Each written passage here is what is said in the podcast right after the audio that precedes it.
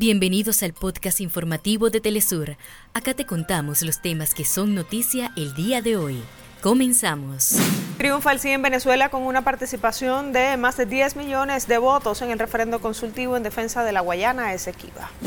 Organizaciones sociales e indígenas de Guatemala anunciaron movilizaciones para rechazar el proyecto presupuestario impuesto por el Congreso. Cuba e Irán firmaron acuerdos para profundizar la cooperación en diversas esferas y áreas estratégicas.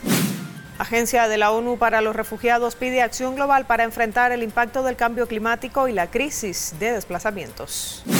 Brasil se consagró campeón del sudamericano FIBA Sub-17 femenino por decimotercera vez luego de vencer en la final a Colombia.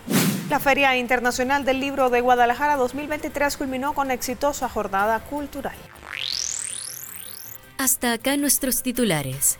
Para más información recuerda que puedes ingresar a www.telesurtv.net.